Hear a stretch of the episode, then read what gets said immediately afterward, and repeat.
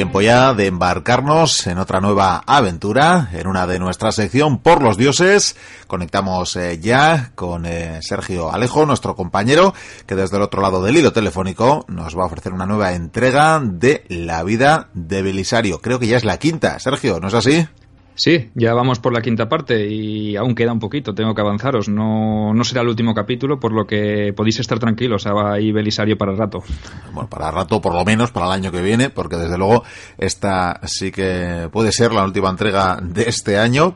Eh, bueno, no, no adelantaremos acontecimientos, que nunca se sabe. Perfecto pero ciertamente tendremos eh, más entregas eh, sobre este Magister Militum, sobre Flavio Belisario y desde luego seguro, seguro que todavía tenemos muchas aventuras eh, de las que hablar en torno a este personaje y a su tiempo, porque desde luego toda una gesta, aquella que intentaba reconstruir, recuperar el imperio romano perdido, el occidental.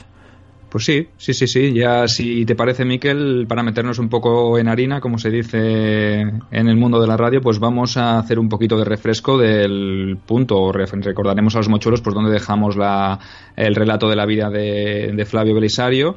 Y para situaros, eh, os diré que os recuerdo que estábamos en cuando finalizó el asedio de Roma, aquel largo asedio que hicieron que hizo Vitigues con sus con su ejército ostrogodo y que Belisario pues eh, aguantó pues como vamos como un jabato no porque realmente con pocos hombres y con las circunstancias tan adversas que, se encontró pues no le quedó más remedio que, plantear una, una estrategia puramente defensiva y aguantó y, le sirvió porque realmente los eh, ostrogodos después de siete meses, siete largos meses de asedio decidieron pues eh, volver eh, grupas hacia su hacia su capital, hacia Rávena, ¿no?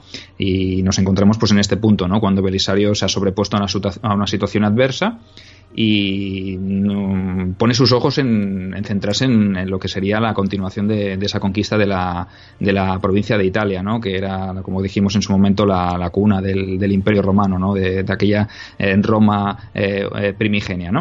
Entonces, si te parece, empezamos ya desde este punto y vemos que una vez a salvo Roma, y con los, y con los, y con los ostrogodos retirándose hacia Rávena, eh, decidió Belisario pues, ponerse en marcha y continuar con la conquista de Italia. ¿Y cuál fue su primer paso o su primer movimiento estratégico? Pues enviar un contingente bastante pequeño, un contingente de mil hombres, a tomar la ciudad de, Milán para, conquistarla. ¿no? Y debemos decir que pese a ser un escaso número de, soldados, pues con la fama que le precedía y con eh, la superioridad técnica y táctica que demostraron los romanos a lo largo de toda esta campaña, pues mm, lo consiguieron. Lo consiguieron relativamente rápido y fácilmente y eso pues les llevó a continuar adelante, a adentrarse en más ciudades de la zona de la Liguria y sometiéndolas también, hemos de decir que, algunas mm, con la fuerza de las armas, otras se rindieron eh, porque realmente los, ostrogodos en este momento estaban bastante tocados, la parte moral como ya dijimos les, les supuso un duro traspié, eh, un asedio tan largo, sin, sin objetivos claros y sin victorias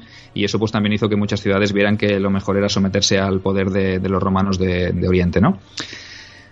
Pues mientras tanto, mientras él envía esas tropas para, para la zona de Liguria, para conquistar Milán y todo eso, pues eh, decide pues, optar por avanzar hacia, hacia, hacia Rávena, ¿no? Hacia la, capital, para acabar o finalizar ya de una vez por todas pues, la conquista de, Italia, ¿no? Que, vamos, que comparada con la de África, pues se le estaba demorando un poquito más. Pero bueno, los resultados debemos decir que eran, que eran positivos, ¿no?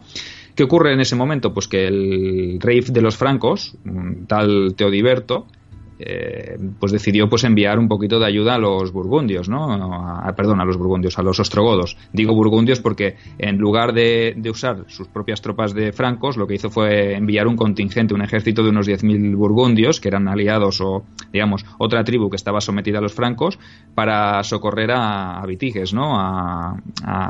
para intentar frenar ese avance romano. Lo hizo de esa manera, pues porque realmente él tenía, ya no sé si os acordáis que hablamos sobre un tratado previo que tuvo tuvo con los romanos de que no intervendría en esa guerra, en esa campaña. Había pactado con Roma y por tanto no lo rompía si mandaba tropas que no fueran directamente las suyas, ¿no? Eso es, eso es, esa era un poco la, jugada, ¿no? A él tampoco le convenía, metiéndonos un poquito en la cabeza de este señor, de este Teodiberto, pues realmente viendo el, ímpetu con el que avanzaban los romanos, eh, uno podía plantearse o podía plantarse en la tesitura de que una vez eh, sometiesen el reino de los, de los ostrogodos, claro, si los romanos iban tan, tan, tan lanzados, ¿cuál iba a ser el siguiente reino que se encontrarían? Pues eh, obviamente el suyo, ¿no? Y, y realmente él quiso pues participar con un, con un granito de arena a frenar ese avance romano, pues quizá pensando un poco en salvaguardar su, reino, porque seguramente se, hubiese sido el siguiente de esa renovatio imperi, ¿no? Entonces, eh, para no romper ese tratado, ese pacto de no agresión que tenía con, con, Justiniano y con el Imperio Romano de Oriente,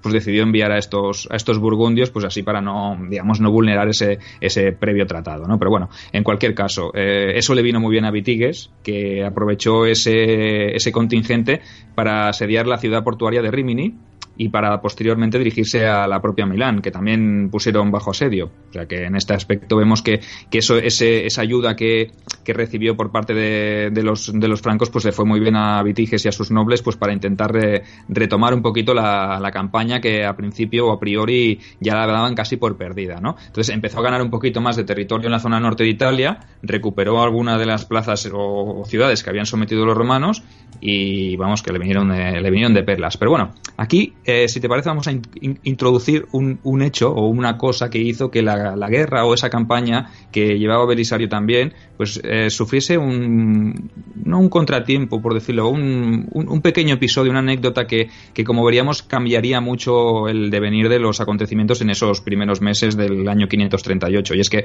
realmente eh, apareció un personaje en escena que hizo que la situación variase ligeramente, ¿no? Y ese personaje, pues cuando os diga el nombre, seguramente que lo, lo conoceréis, ¿no? Porque posteriormente se convertiría también en un, en un, personaje bastante importante dentro del Imperio Romano de Oriente. Ah, y no hablo, me refiero ni nada más y nada menos que a, a Narsés. A Narsés. El eunuco Narsés. Sí, y me imagino que para estas alturas de la película, Belisario pensaría que tomar Italia solo puede ser malo, pero puede ser peor eh, si, es que, si está mal acompañado, ¿no? Eso es. Eso es, esa es la, la, buena definición, porque cuando, lo, cuando se presentó Narsés, que desembarcó, para que os hagáis una idea, los mochuelos hagan una idea de, del contingente que trajo con él, que no iba en broma, porque realmente ya hablamos de que a, Justi perdón, a Belisario le había costado mucho obtener refuerzos que le ayudasen a proseguir y que Justiniano le costó bastante enviarle eh, ayuda para proseguir con la campaña. Pues en nada más y nada menos que Narsés llegó con más de 5.000 hombres, eh, unos refuerzos muy sustanciosos, lo que indicaba que quizá, eh, vamos, que, que que Justiniano se había replanteado la situación o que incluso había optado por ceder incluso las, la, la, la, la, dirección de la campaña a Narsés en lugar de Belisario. Tú imagínate, estás allí después de aguantar tantos años, llevar una campaña bien, sacar tus, tus, tus buenos frutos, porque realmente Belisario con lo, poco, lo, con lo poco que tuvo a su disposición hizo mucho. Y luego de repente ves que te llega uno de los generales o uno de los personajes más importantes también, con el cual ya habías tenido tus más y tus menos, porque la relación, esa mala relación que tenían Narses y Belisario no venía de este momento, sino que ya venía de tiempo atrás, ¿no? Y tú lo ves pues como un posible candidato a quedarse toda la gloria de todas las gestas que tú has conseguido durante tanto tiempo, con tantos sacrificios, ¿no? Uh -huh. Entonces, mmm, la situación era un poco compleja, ¿no? Y en ese momento, pues, mmm, Belisario vio quizá peligrar su posición un poquito y ya te digo que en ese momento pues eh, entre ambos generales mmm, reinó un poco la, discordancia que nunca la, hubo y que les costó mucho ponerse de acuerdo. Y claro indicio de eso fueron las posturas distintas que mantuvieron en cuanto al rumbo que debía proseguir la campaña desde ese momento no cada cual se rodeó de su camarilla de oficiales y cada cual pues tuvo su propia o planteó su propia estrategia eh, para proseguir con los movimientos no aquí hemos de decir que claro que Belisario era el magister militum per orientem pero este señor Pues vino quizá con un rango, si no igual, o superior, pues similar, y eso que hizo que, las posturas pues se, se, enfrentasen, ¿no? Y los planteamientos de la guerra, pues cada uno pues tenía su, opinión, ¿no? De todas maneras, mmm, llegados intentaron llegar a un acuerdo, ¿no? Y los dos mandos optaron por acudir en ayuda de la ciudad de Rimini, aquella que sabía que los ostrogodos, acompañados de los burgundios, habían asediado, y decidieron pues que lo más lógico era acudir en ese momento debido a la situación extrema en la que se encontraba la, la guarnición romana que la defendía, ¿no? Pero igualmente, aunque se pusieran de acuerdo en esta situación, tampoco la tampoco se suavizó la, la tensión reinante, ¿no? Que ya, por, por, por decirlo de alguna manera, la, calma no era precisamente lo que más reinaba en, en, el, en el, Estado Mayor de la, del ejército romano desplegado en, en Italia, ¿no? Eh, hasta el punto que Belisario, para que os hagáis una idea de la importancia del malestar que había en ese momento, que Belisario se encargó de sacar a escena una carta escrita por el puño y letra del mismo emperador, del mismo Justiniano.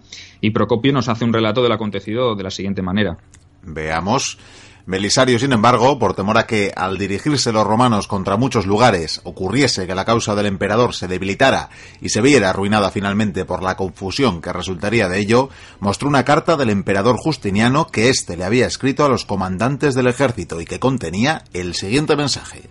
Nosotros no hemos enviado a Italia a nuestro administrador Narsés con la intención de que se ponga al frente del ejército, pues nuestro deseo es que sea solo Belisario quien dirija la totalidad de nuestras fuerzas militares de la forma que a él le parezca más recomendable, y lo que procede es que todos vosotros lo sigáis en aras del interés de nuestro Estado.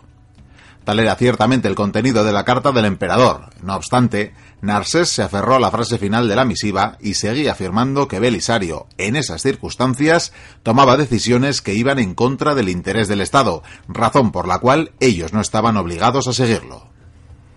Bueno, pues mm, que cada cual saque las conclusiones a estas palabras de Procopio, ¿no? Pero lo que sí que nos, nos hemos dado cuenta, pues que pese a que se sabía o se, eh, vamos, que estaba escrito por puño y letra de Justiniano que Belisario era el que tenía el control, pues Narcés siempre eh, era un hombre de recursos, ¿no? Ya algún día ya también le dedicaremos algún por los dioses, porque también me parece un personaje muy, muy importante y que jugó un, o que tuvo mucha influencia en el Imperio Romano de Oriente. Por eso vemos que aquí eh, se remite a esas últimas palabras y que, vamos, que cada cual con su historia, ¿no? A ver, que no mejoró las cosas, evidentemente, y que a partir de ese momento, aunque se pusieron de acuerdo para levantar el asedio de Rimini, los dos generales parecieron hacer la guerra por, por su cuenta, cada cual, ¿no? Eh, eso, pues imagínate la, tesitura, ¿no? Tú como, como ostrogodo, pues te das cuenta de que, de que ni los romanos se ponen de acuerdo, pues aprovechas la situación pues para avanzar un poquito más. Eso fue lo que hicieron los, los ostrogodos de, de Vitigues, ¿no? Que aprovecharon para, para asediar o para acrecentar el asedio sobre la ciudad de Milán y esta pues en marzo del 539 la plaza la guarnición romana se rindió y bueno pues salieron escoltados de la ciudad se les dejó salir en paz se marcharon y bueno la ciudad pues fue sometida a pillaje por parte de los de los ostrogodos que realmente pues mm, eh, aprovecharon para hacer pagar a la población civil el hecho de haber apoyado la, la, revuelta contra ellos no en cualquier caso a Milán le siguieron la mayoría de las ciudades aquellas que hablamos antes que habían sido recientemente sometidas en la zona de la Liguria. Y eso pues acabó de, molestar a Belisario, ¿no? Que lo enfadó mucho pues porque realmente no se le había hecho caso, pese a tener una carta, pues Narsés se había puesto a él, el Estado Mayor de Narsés también, y escribió él mismo, de su puño y letra, Belisario, una misiva también a Justiniano para explicarle cómo estaba la situación y cómo el eunuco le había dificultado eh, el avance desde el mismo momento en el que había puesto un pie en Italia, ¿no? Bueno, quizás forzado por el devenir de la situación, eh, el emperador se vio forzado también a, como hemos dicho, a, mandar a Narsés que se presentara ante él, ¿no? Y ya definitivamente dejó a Belisario de nuevo como comandante en jefe en Italia para que prosiguiese la campaña. Vamos, que a grandes males, grandes remedios, ¿no? Y, y Justiniano tuvo que interceder, pues porque si no la situación se le iba a ir de las manos y lo que no se podía permitir era poner en peligro una campaña que hasta ese momento había, había sido tan exitosa. Entonces, pues quizá con visión, pues supo retirar en su momento a Narsés, quitarlo del medio para que Belisario pues prosiguiese con su, con su campaña, ¿no? Así pues, a mediados del 539, con Belisario ya como único general en jefe de todos los ejércitos de, romanos de Italia, se, se pone en marcha de nuevo y reinicia la campaña de conquista. Eso sí, ahora ya podemos decir que a su manera, eh, por decirlo de alguna manera, a su bola, sin ningún obstáculo y sin nadie que le, que le moleste a la hora de plantear su, su estrategia. ¿no? Entonces vemos que, que aprovechando que, que, los romanos se ponían en marcha también y se dirigían de nuevo hacia el norte, eh, aparece en nuevo escena el rey de los, de los francos, aquel que, que hablamos antes, ¿no? Y también pues moviliza un ejército de proporciones también bastante grandes, ¿no? Incluso las fuentes nos hablan de unos 10.000 soldados. Esta vez ya eran francos, ¿no? No eran los burgundios, sino que eran los francos, ¿no?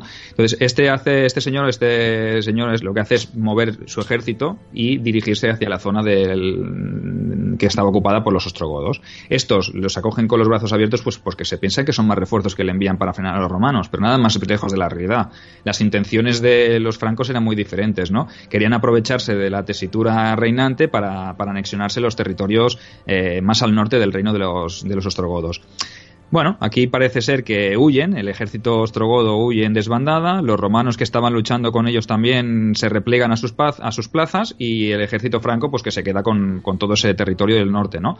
¿Qué sucede? Que aquí parece ser que la fortuna vuelve a aliarse con Belisario, porque si tenía ya suficiente con los ostrogodos, se le tiene que unir un ejército de 10.000 eh, francos, pues la cosa se pone más, más complicada.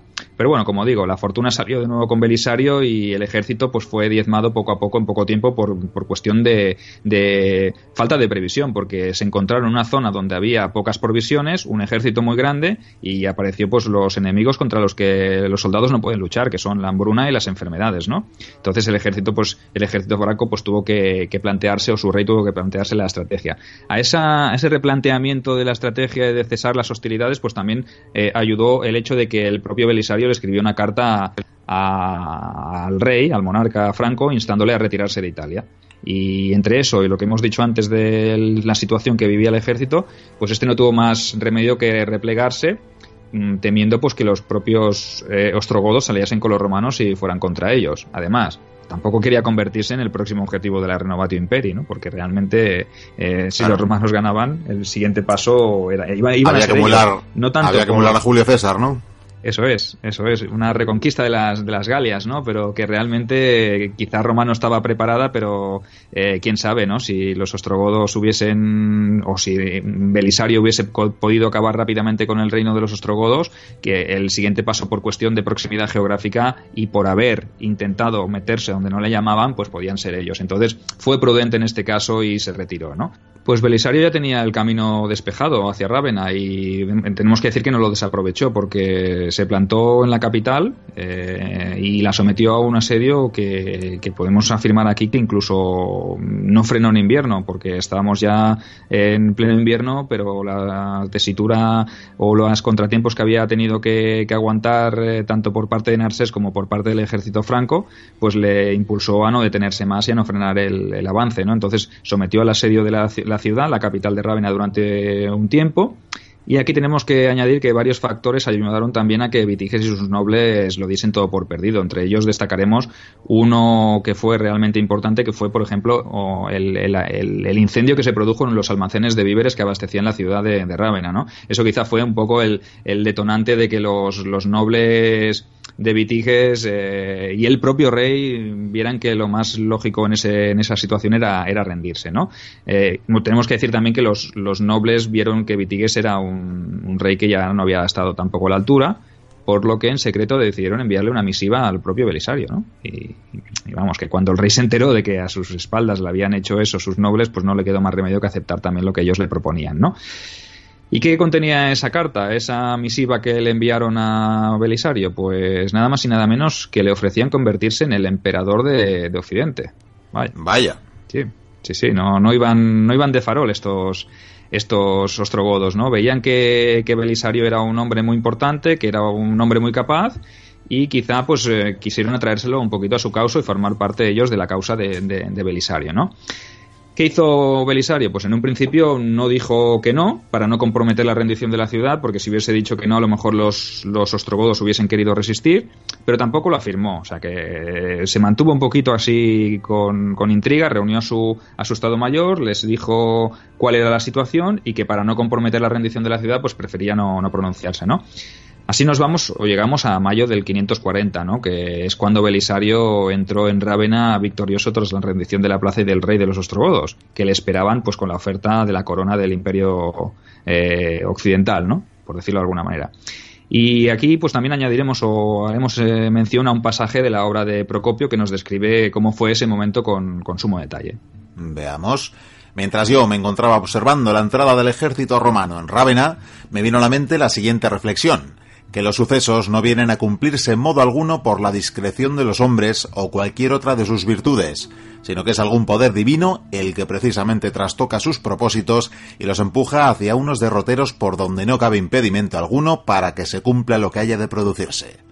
Aun siendo los godos muy superiores a sus oponentes en número de soldados y en poderío militar, y aunque no habían entablado ninguna batalla decisiva desde que entraron en Rávena, ni tampoco habían sido humillados en su orgullo por ningún otro infortunio, estaban siendo convertidos en prisioneros de guerra por unas tropas más débiles, y además ni siquiera contemplaban la condición de la esclavitud como una deshonra. Sin embargo, las mujeres, pues daba la casualidad de que ellas habían ido oído por boca de sus maridos que los enemigos eran corpulentos y superiores en número a ellos, cuando sentadas a la puerta de sus casas vieron al ejército entero, comenzaron todas a escupir al rostro a sus esposos y señalando con sus manos a los vencedores, les echaban en cara su cobardía. Pues ya vemos el relato de Procopio que estuvo presente allí y que deja pues a los ostrogodos un poco por el suelo, ¿no? Eh, realmente un ejército inferior que consiguiese llegar hasta la misma capital de, del reino ostrogodo, la sometiese y con todas estas, eh, eh, podríamos decir, tramas oscuras ya más propias de, de, temas políticos más que militares y como dice Procopio, pues tampoco hubieron batallas muy, muy relevantes como para que los ostrogodos siendo superiores puedan, pudiesen ser vencidos por los romanos. Pero bueno, podríamos decir que Dime. Coste Sergio, que me parece también que tampoco deja a los romanos en muy buen lugar, Procopio, ¿eh? No, no, no, no, pero bueno, pero como está allí, pues digamos que, que deja, deja, digamos, constancia de que siendo tan pocos y pues que aprovecharon la situación y lo que deja peor quizá a los, a los ostrogodos, pero tampoco también da un poquito para los romanos. Quiero decir que siendo tan pocos, pues tampoco que pudieron llegar a, someter a un reino eh, con esa, esas tramas, ¿no? Quizá, entonces, no sé, Procopio parece un poco que intenta hacer un relato más objetivo de la situación y como ya sabemos, pues Procopio tenía para todos, ¿no? Quizás se lo guardaba para más adelante, para la historia secreta, ¿no? Pero, pero que si realmente intenta hacer un relato, eh, quizá aquí no tan magnífico como hizo cuando, ¿te acuerdas cuando hablábamos sobre la batalla aquella en la que participó Belisario, que participó en primera línea, que, que hizo un relato magnificente, como que si Belisario había matado a muchos y nadie le pudo tocar, pues aquí parece como que ya esa aureola tan mística o tan tan heroica, pues la tiene, la deja un poco de lado, ¿no? Pero bueno, es un detalle así en cualquier caso, una vez consumada la conquista del reino, eh, Belisario, una vez dentro de Ravenna ya, rechazó la oferta de ser coronado emperador, pues alegando lo de, lo de siempre, ¿no? Lo que le acompañaría a lo largo de su vida, ¿no? Esa lealtad a su emperador, a Justiniano, que por, por ende, pues ya veremos que eh, no siempre fue eh, bien, bien vista por los que le rodeaban y, que incluso el propio Justiniano a veces se planteó esa lealtad por parte de él. Pero bueno, con episodios como este o como el que pasó en el norte de África, que lo hicieron también convertirse en el rey del reino vándalo, pues imagínate, más demostraciones de lealtad, no creo que nadie las, las haya dado. Y, y, más oportunidades de hacerse con el trono o con una corona, pues Belisario no las tuvo. O sea que incluso así, con todas esas ofertas suculentas y deliciosas que, que son muy atractivas y que cualquier otro las hubiese aceptado, pues Belisario pues fue, demostró ser un hombre íntegro y, leal, ¿no? ¿no? No un traidor, como muchos le, le trataron, ¿no? sin duda, sin duda. Qué buen vasallo si ese buen señor, que dirían siglos después sobre otro personaje.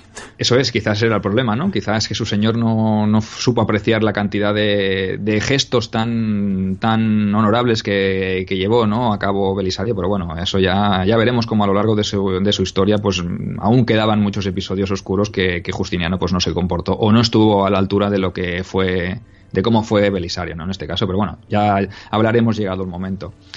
Entonces, con, haber, después de haber rechazado esa oferta por parte de los ostrogodos, pues algunos nobles mm, pareció que no les gustó ese, ese rechazo que hizo Belisario. Quizás se lo tomaron como una ofensa o no les gustó. O, en cualquier caso, descartaron a Vitigues como, como nuevo rey y buscaron otros, otros, otros candidatos, porque claro, Vitigues había demostrado no estar a la altura, ¿no? Ya lo había hecho con, la, con el fiasco del asedio de Roma. Después, siendo superior con ayuda de los burgundios, tampoco fue capaz de de expulsar a los romanos y los nobles pues eso buscaron a, otro que estuviera a la altura de, las circunstancias pero obviamente estando la situación como estaba con los romanos en, en Rávena ninguno aceptó y eso que provocó pues que después de reunirse pues volvieron a ofrecerle el título a Belisario una segunda vez ¿Y cuál fue la respuesta en aquella ocasión? No sé si te la puedes imaginar, Miquel. ¿qué, qué pues imagino, que, imagino que el último romano seguía fiel a su, a su señor. Ahí está. Ahí está. Él volvió a rechazarla con el mismo pretexto que la anterior vez, que seguiría siendo leal a su señor, ¿no? Bueno, pues de esta manera, pues concluyó, por, podríamos decir, no es que concluyese, porque realmente la campaña duraría más tiempo. Italia sería un frente, o la provincia italiana sería, la conquista, esta renovatio imperi de la provincia de Italia sería un frente duro, ¿no? Y que no acabaría aquí, pese a que los ostrogodos hubiesen perdido su, su capitalidad, o su capital y la mayoría parte de sus territorios, mmm, seguiría, ¿no? Incluso hasta el punto de que, como ya eh, os avanzo, pues Narsés sería el encargado de retomar esta guerra itálica años más tarde, ¿no? En cualquier caso, eh, se puede decir que Belisario consiguió someter a la mayor parte de, de, la provincia en tan solo cinco años. Digo tan solo cinco años porque realmente si nos remitimos a lo poco que tardó en África, pues es muy diferente, ¿no? Italia era, o la provincia de Italia, el reino ostrogodo era mucho más grande, tenía, eh, los ostrogodos eran más numerosos, tenían quizá las, las, la base más sólida de las instituciones, eran muchos más que los vándalos en el norte de África y eso pues dificultó un poco más la campaña, pero igualmente en cinco años conseguir con un ejército tan numeroso, hay tan poco, tan inferior al, al que tenían los, los, los ostrogodos, conseguir someter la prácticamente la totalidad del, de la provincia, pues como comprenderás, pues es un, una gesta, una gesta heroica, ¿no? Y, en ese momento que parecía estar la situación un poquito calmada, digamos, la conquista del reino ostrogodo, como he dicho, no estaba completa, porque había gente que no estaba dispuesta a someterse a los romanos todavía, ¿no? Focos de resistencia los habría, como veremos más, más adelante, ¿no? Pero bueno, tenemos que decir que en ese punto el ejército de Belisario demostró de nuevo una superioridad técnica y táctica respecto a los bárbaros y obviamente pues teniendo como general al mando a un, a un oficial de la talla de, de Belisario, pues debemos decir que todo era más, o parecía, ¿no? Debía parecer más sencillo.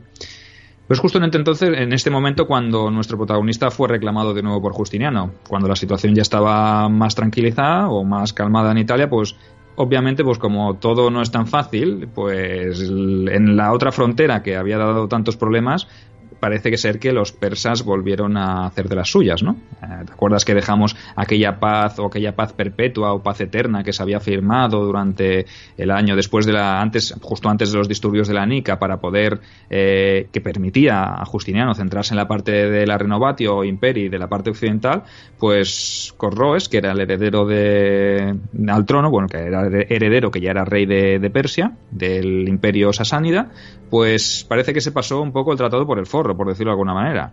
Y obviamente se alzó en armas contra el Imperio Romano de Oriente y pues quién mejor que, que, que, el victorioso que el victorioso Belisario para hacerse cargo de la situación. Por eso fue porque el motivo por el cual Justiniano le, le hizo llamar de nuevo a la capital y le reclamó para hacerse cargo de esa difícil tarea que estaba por venir, ¿no? Pero antes de dirigirse a la frontera oriental, fue recibido en Constantinopla pues con todos los honores que se merecía.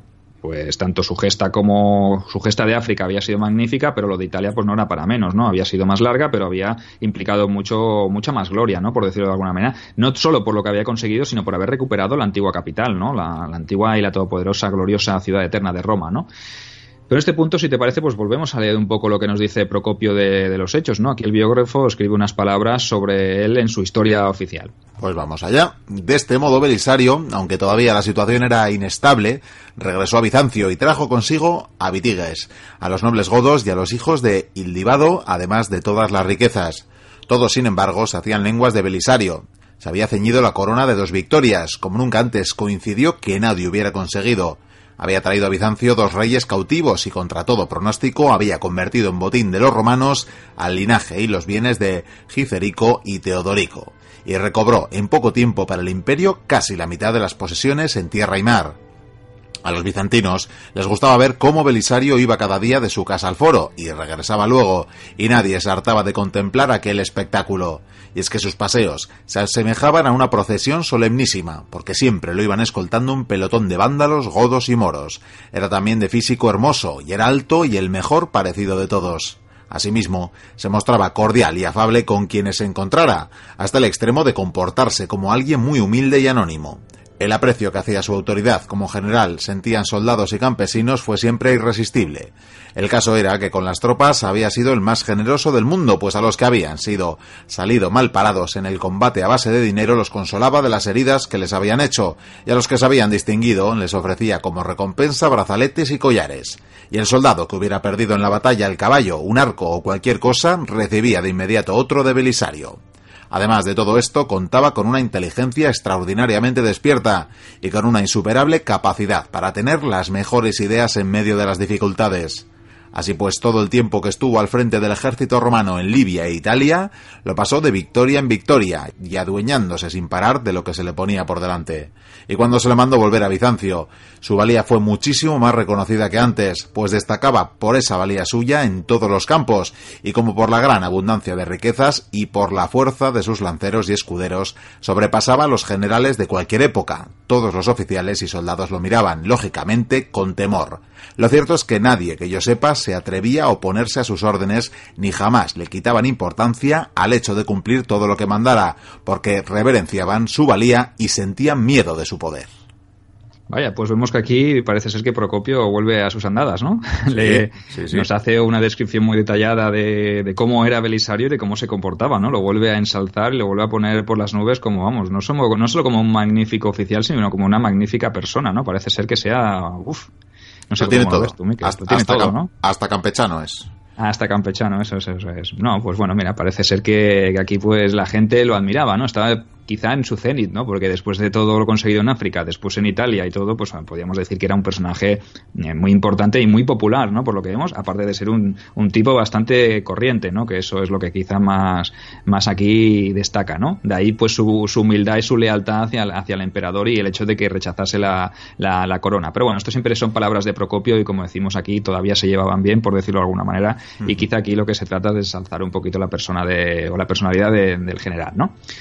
Fuera como fuera, lo Corroes, mm, el rey persa, pues no se había mantenido inactivo, ¿no? Como he dicho antes, a, a, su lado de la frontera y en el 500, en la primera era del 540 se había puesto en marcha rompió el tratado o quizá pues mm, al percatarse de los éxitos que lo estaban consiguiendo los romanos de Occidente o, tal vez pues porque vio que el grueso de los ejércitos romanos estaban dispersos por, por tanto por África como por Italia, Sicilia, etcétera y aprovechó pues la tesitura para decir pues mira ahora que está más desprotegida o ha desguarecido más la frontera porque los romanos eh, piensan que tenemos un tratado de paz pues es el momento de, aprovechar para, para, hacer el ataque ¿no? y eso parece ser que fue lo que hicieron ¿no? se dirigieron en la primera en esa primera intentona se dirigieron hacia Antioquía y sembraron el terror pues por todas las, las ciudades romanas que, encontraron a su paso, ¿no? Eh, fue, vamos, mm, las fuentes recogen que fue una matanza tras otra, que quizá aquí el rey Corroes pues estaba bastante resabiado por el éxito quizá que estaban obteniendo los romanos, ¿no?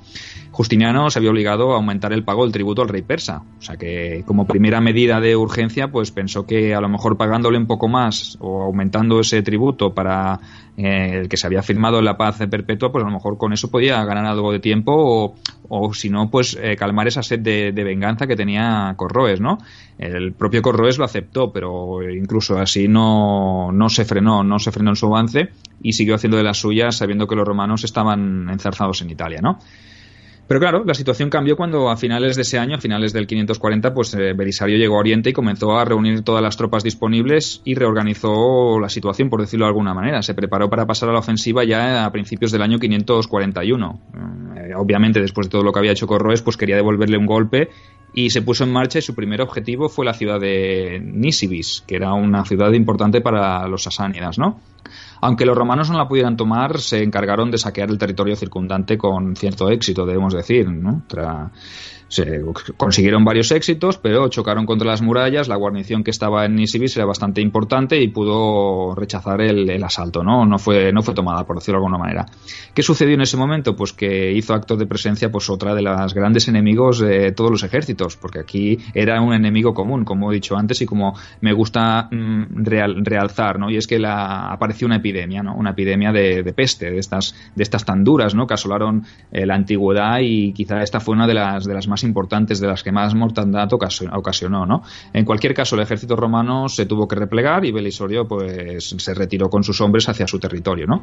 También surgieron en este momento una serie de problemas personales eh, con la propia Antonina, con aquella mujer que tenía Belisario que era un poco así ligerita, ¿no? Y que le gustaba ser bastante eh, conocer a, más hombres, por decirlo de alguna manera, ¿no? La misma emperatriz Teodora también se metió por medio en este tiempo y vamos, tuvo una serie de, contratiempos que provocaron que, el general tuviese que regresar a la, capital de nuevo para, hacer frente a ellos, ¿no? Pero bueno, esto, si, te parece, no, para no, extendernos demasiado, porque estos son quizá aspectos más concretos, los dejaremos para más adelante. Y cuando hablemos de estas mujeres, que tenemos pendiente hablar de ellas, ya lo dijimos en su momento y lo volvemos a repetir, pues ya los, los trataremos con más ahínco y haremos quizá una crónica un poco más, más rosa ¿no? de, lo acontecido en ese momento. Me parece bien perfecto.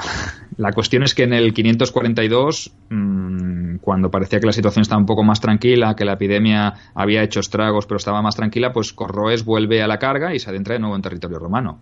Y aquí, pues, eh, entre uno de los episodios más más crueles quizá fue el asedio de la ciudad de Sergiópolis. Y dices, ¿por qué destacas la ciudad de Sergiópolis? Pues por algo será, ¿no? sí, digo yo que algo, por decirlo de alguna manera. algo importante pasaría, seguro alguna alusión haremos a Sergiopolis. Pues hizo un asedio, pero no la consiguió capturar, pues porque, porque el propio ejército asediado, perdón, asediador, el de los persas, se quedó sin agua y tuvo que, que retirarse. Bueno, después de este apunte que me apetecía hacer, pues seguimos y es entonces cuando Belisario regresó de nuevo a Oriente después de haber solventado sus problemas en la capital y se hizo cargo de la situación de nuevo. Cuando Corroes se enteró de que Belisario volvía a estar en, al frente de los ejércitos, de los intereses romanos en la frontera, pues decidió enviar un embajador persa pues para, para parlamentar con el general, para, para ya de paso aprovechar y espiar un poquito a los romanos, saber en qué situación se encontraban sus ejércitos y saber qué clase de hombres tenía al frente y todo. Entonces, en ese punto también, si te parece, te dejaré o te brindaré el honor de que leas otro de los pasajes de Procopio que, que nos relata ese, ese, encuentro con el embajador, ¿no? Entre el embajador y Belisario, si te parece. Venga, adelante. Pues procedo. Al enterarse, Belisario hizo lo siguiente.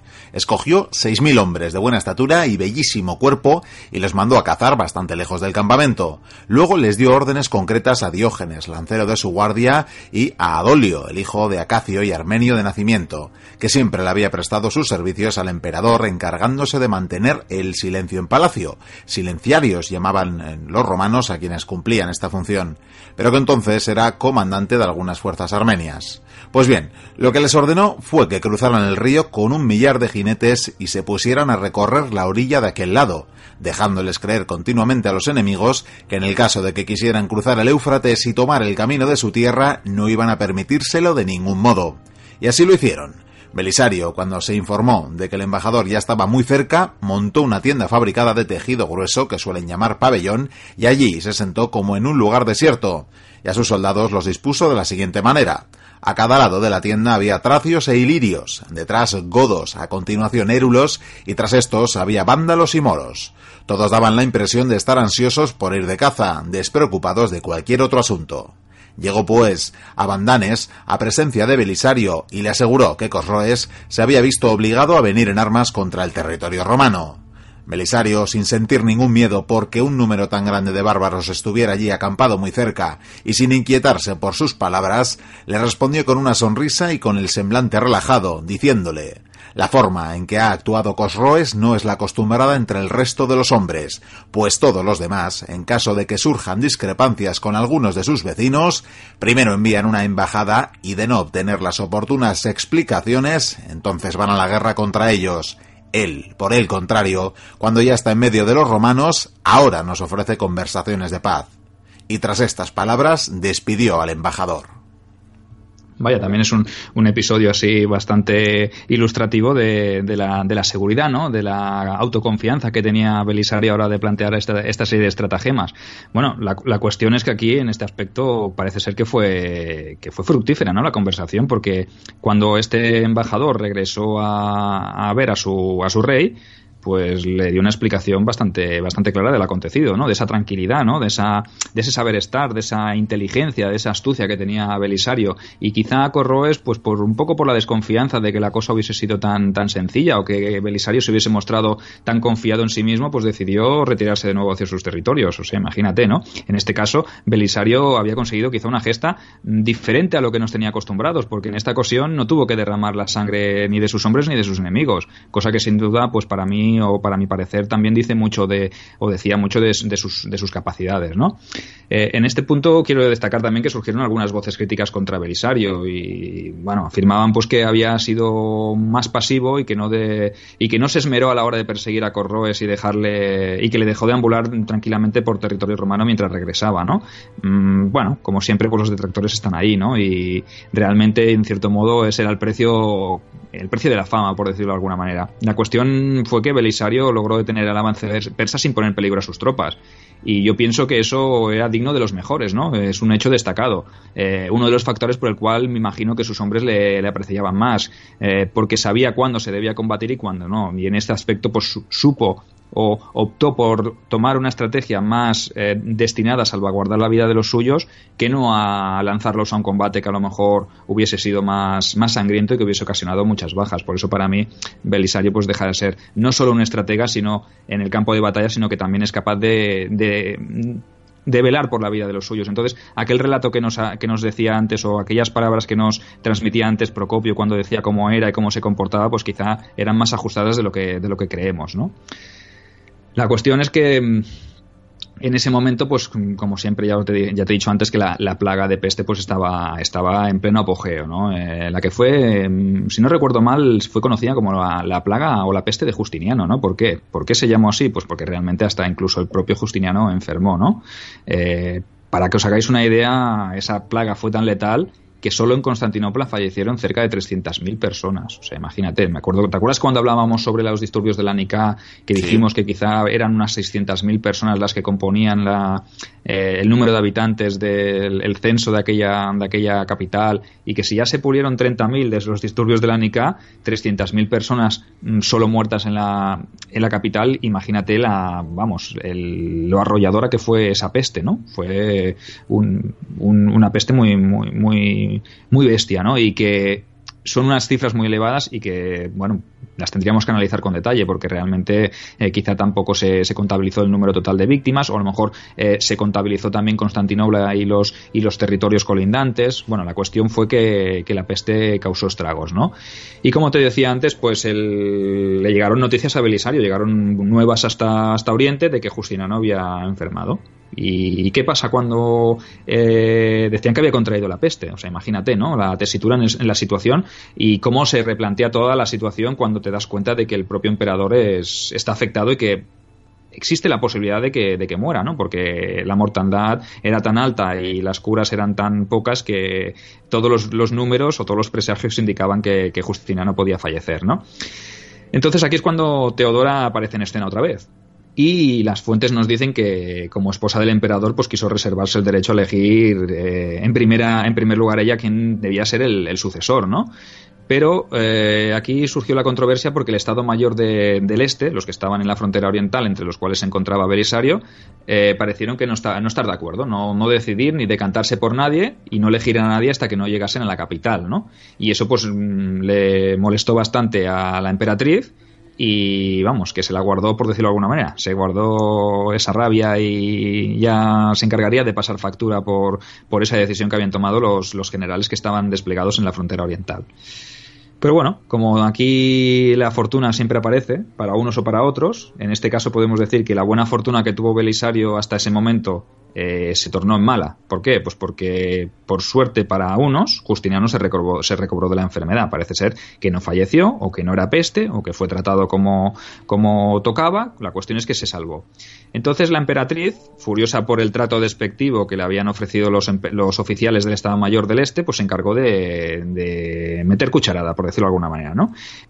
Esto tiene matices, ¿no? Ya que tampoco tenemos todos los detalles de que fuese ella la, que instigó todo lo que vendría a continuación, porque realmente parece que hemos pintado aquí, o las fuentes han pintado a Teodora como la culpable de todo, y quizá pues había gente también implicada de la corte que, tenía más poder o más influencia sobre Justiniano, ¿no? Entonces aquí yo lo cojo siempre, o explico siempre lo que recogen las fuentes. Ahora, cada, cada cual saque sus conclusiones y quizá la mujer del emperador no era tan poderosa como a simple vista nos parece, ¿no? Pero bueno, como dijimos en su momento, momento, seguramente la historia está escrita por hombres y es mejor culpar a las mujeres que a los hombres, ¿no? Esto ya es un mal endémico de la historia, ¿no? Sí, sí, siempre de los, eh, de, los infortunios o, Eso es. o de las partes, en fin, ¿no?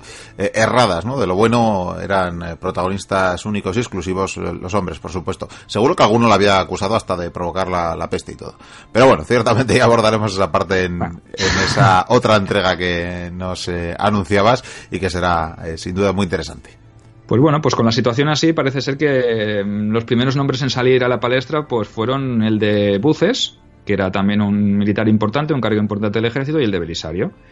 Bueno, el primero, eh, este Buces, fue encarcelado durante dos años por traición. Y a Belisario pues se, le acusaron de, pues, de un delito que no había cometido, como el equipo A, ¿no? por decirlo de alguna manera, ¿no?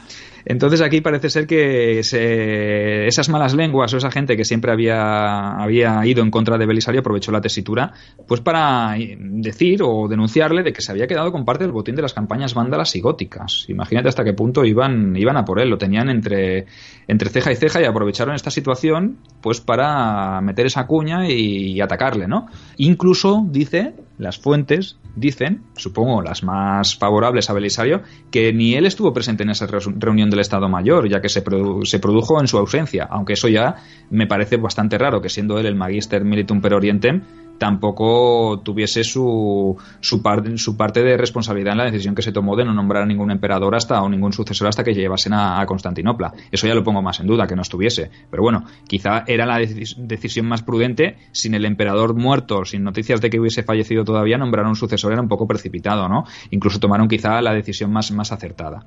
En cualquier caso, por orden del emperador, porque hemos de decir aquí que el emperador eh, fue quien tomó la última palabra, Queremos decir, después de todas las demostraciones de lealtad que le había profesado, resulta que ahora el propio emperador le despoja del título de Magister Militum per Orientem, de nuevo, le vuelve a despojar, le confisca los bienes y sus riquezas. O sea, imagínate que no era moco de pavo esto, no, no fue una, una, una sentencia o una pena o una condena como la de Buces, que había ido a prisión, pero lo dejó sin nada, lo recluyó en su propia casa. O sea, imagínate hasta qué punto lo, lo trató pues como un como un vulgar ciudadano, como un vulgar soldado, ¿no? No tuvo en cuenta todo lo que había hecho por él y lo dejó, pues, lo defenestró, por decirlo de alguna manera, ¿no? Lo dejó sin, sin nada. ¿Qué hizo, pues, con sus oficiales? Pues con los más leales que tenía, los repartió por diferentes territorios del imperio para que no pudieran comunicarse con él. O sea, para que quizás tenía miedo, quizá alguien le había inflado la cabeza de que aparte de, enriquecerse con, con, esos tesoros de las campañas vándala y gótica, pues que, ostentaba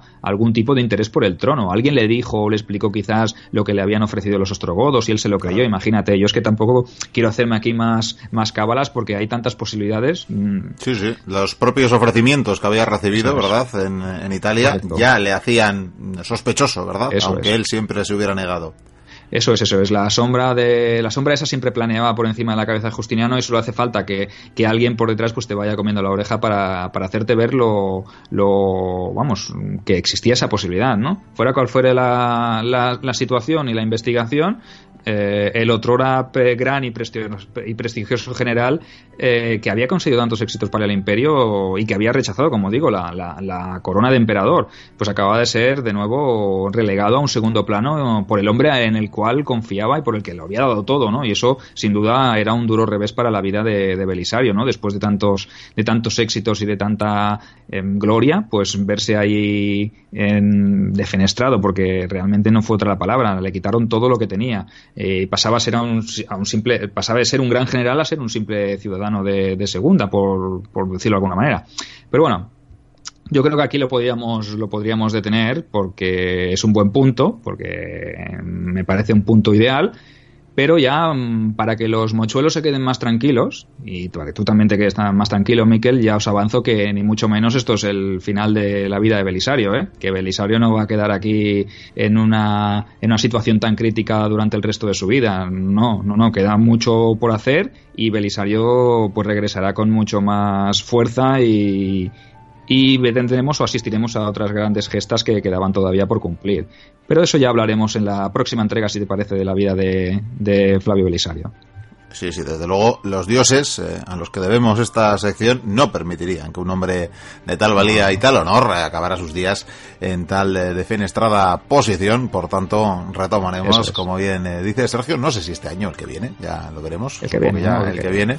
Yo sospecho que el que viene, pues retomaremos sus andanzas, que todavía nos quedan seguro, a buen seguro, capítulos memorables, épicos y muchas cosas que contar en torno a la vida de Flavio Belisario. Y entre tanto, pues Sergio, ya nos toca despedirte, eh, instarte a, aparecer dentro, bueno, dentro de las semanas que sean. Ya sabes que nos tomamos unas eh, vacaciones después del especial navideño. Eso es. Merecidas. Y que cuando, merecidas, espero que consideren los mochuelos. sí, sí. Eso es. Y que cuando volvamos regresará también, por supuesto, por los dioses y eh, retomaremos estas andanzas de Belisario. Por hoy seguimos con el programa.